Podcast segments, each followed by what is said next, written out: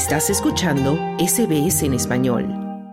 El número de homicidios en El Salvador se redujo un 68% durante el año pasado debido al régimen de excepción para combatir a las pandillas, colocando al 2023 como el año más seguro en la historia del país centroamericano. Así lo indican sus autoridades de seguridad pública. El Salvador era considerado uno de los más violentos del mundo. En 2015 llegó a registrar una tasa de 103 homicidios por cada 100.000 habitantes. El Salvador permanece desde marzo de 2022 bajo un régimen de excepción que suspende algunos derechos constitucionales con el objetivo de contrarrestar a las violentas maras. Un salvadoreño que sobrevivió el fuego cruzado entre pandillas comenta esta situación que le dejó en silla de ruedas. Ahí está esa lámina, todas estas paredes, todo alrededor hay impactos de bala es porque acá eh, antes los niños no podían estar tranquilos así como están nada, sino que la gente estaba con un gran temor. El Salvador era considerado uno de los más violentos del mundo. En 2015 llegó a registrar una tasa de 103 homicidios por cada 100.000 habitantes. El ministro de Justicia y Seguridad Gustavo Villatoro señala que en 2023 se cometieron 154 asesinatos frente a los 495 del año anterior.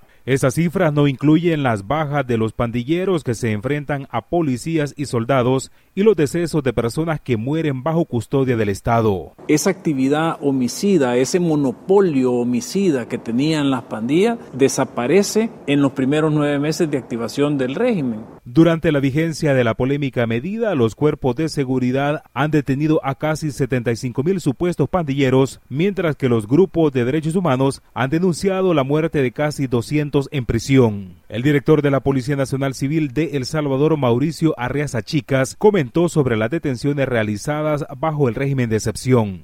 Poco a poco nos venimos dando cuenta que, que sí nos hacía falta las herramientas legales. ¿Y qué es lo que pasaba acá? Un policía, un soldado podía ver eh, a un pandillero, pero como no tenía la herramienta legal para poderlo intervenir, la actuación policial solo quedaba en identificarlo y él caminaba libremente, porque así era, así era la metodología que se tenía los gobiernos anteriores. El presidente Nayib Bukele pidió al Congreso dominado por el oficialismo que le concediera poderes extraordinarios para declarar el estado de emergencia que se ha renovado cada mes desde marzo de 2022. El decreto suspende algunos derechos constitucionales y otorga a la policía más poderes para detener y retener a los sospechosos. En estas labores de seguridad destaca la incorporación de militares en todo el país. El ministro de la Defensa Nacional, René Merino Monroy, asegura que la Fuerza Armada también ha incorporado equipo moderno para reforzar las tareas de seguridad pública.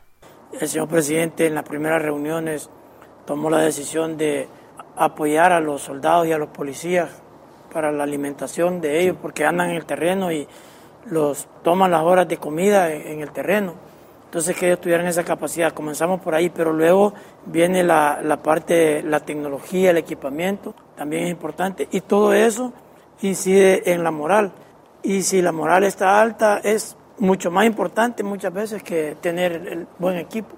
El régimen de excepción y el encarcelamiento de presuntos pandilleros en El Salvador le ha granjeado niveles de popularidad sin precedentes al presidente Nayib Bukele, quien buscará la reelección en febrero, a pesar de que la Constitución no lo permite. En su discurso en Naciones Unidas, Bukele defendió las políticas de seguridad adoptadas por su gobierno. El mandatario descalificó las críticas contra sus medidas que han sido señaladas internacionalmente como violaciones a los derechos humanos. En muy poco tiempo, el Salvador pasó de ser la capital mundial de los homicidios, pasó de literalmente ser el país más peligroso del mundo a ser el país más seguro de América Latina. Ven lo que sucede en El Salvador y se preguntan por qué no puede pasar lo mismo en nuestros países. La respuesta es clara y es sencilla. Deben tomar sus propias decisiones. Por su parte, organizaciones civiles denuncian la crisis de los derechos humanos en El Salvador. Desde la ONG Cristosal, Zaira Navas comenta las políticas de seguridad del gobierno que preside Nayib Bukele. Ha documentado los abusos de autoridad las detenciones arbitrarias, las muertes violentas, la situación grave al interior de los centros penales, la política de Estado de detenciones arbitrarias, de negación de información, de desprecio a los derechos humanos. De acuerdo con el gobierno de El Salvador, la implementación del régimen de excepción y el plan denominado control territorial han permitido que no haya homicidio durante 518 días no continuos desde que Nayib Bukele asumió la presidencia el 1 de junio de 2019. Mientras el Observatorio de Derechos Humanos de la Universidad Centroamericana UCA señala que la cifra gubernamental de muertes violentas tiene un subregistro elevado y no es veraz. Para SBS Audio informó Wilfredo Salamanca. ¿Quieres escuchar más historias como esta? Descárgatelas en Apple Podcasts, Google Podcasts, Spotify o en tu plataforma de podcast favorita.